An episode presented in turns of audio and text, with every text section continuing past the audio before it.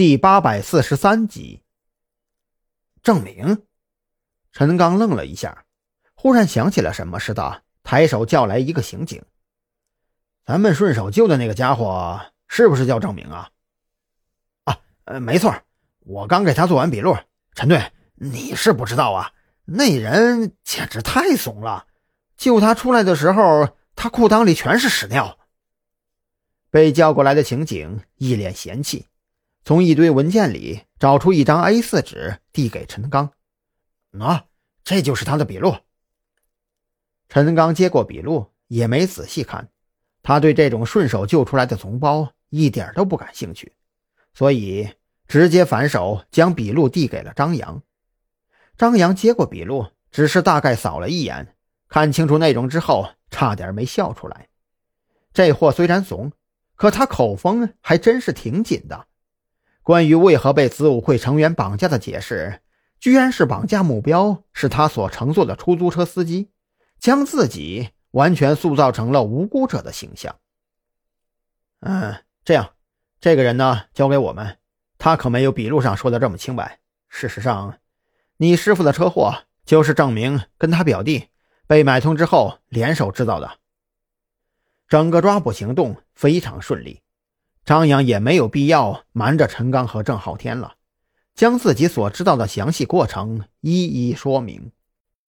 啪的一声，郑浩天听完张扬的讲述之后，再也无法压制自己的洪荒之力，当即一巴掌拍在桌子上。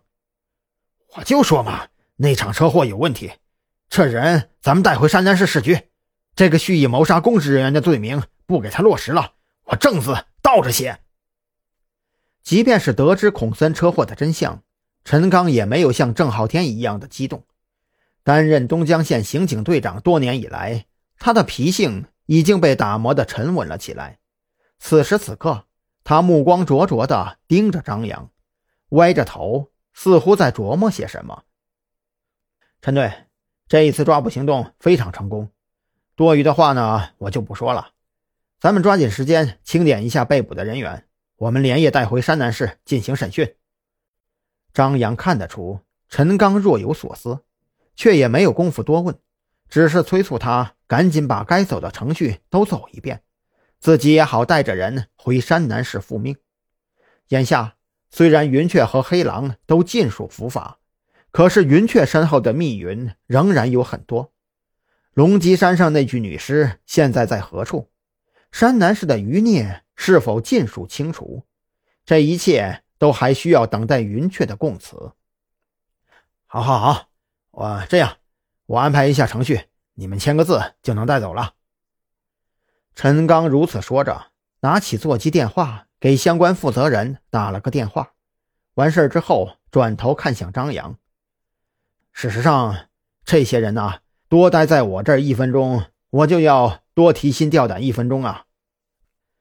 陈刚这话可不是开玩笑的，光是从那些被捕人员身上就找出了不少管制品，就比如说小作坊出产的高仿红星手枪等等。后来在这些家伙的指认下。从他们的据点里，更是找出了危险品。这种丧心病狂的家伙们，陈刚是真担心在自己手里弄出点什么事情来。在陈刚特意嘱咐下，东江县刑警队连夜走程序，只用了半个多小时，就把相关文件递到张扬的手里。等张扬签完字，这些人就和东江县刑警队没有任何关系了。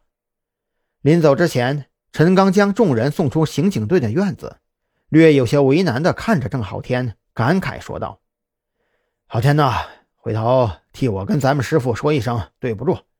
按理说他住院了，我应该去看看的。可是你在我这儿也看到了，这队里啊事情实在太多了，我这一时半会儿呢也实在抽不开身呐。嗨，这事儿你千万别提，老头那脾气你又不是不知道。”你真要是丢下工作跑去看他，他敢当场抽你，你信不？郑浩天当即嗤笑起来，他将胳膊顺着车窗伸出来，拍了拍师兄的肩膀：“好好工作，那老头可没少跟我念叨，让我向你学习来着。”好，等我忙完这一阵啊，抽个时间去山南市看看师傅，咱们哥俩也顺道好好喝一下。陈刚有些感慨，在微信上唠嗑还没有什么感觉，可这现实中待在一起几天之后突然分离，还真有点依依不舍起来。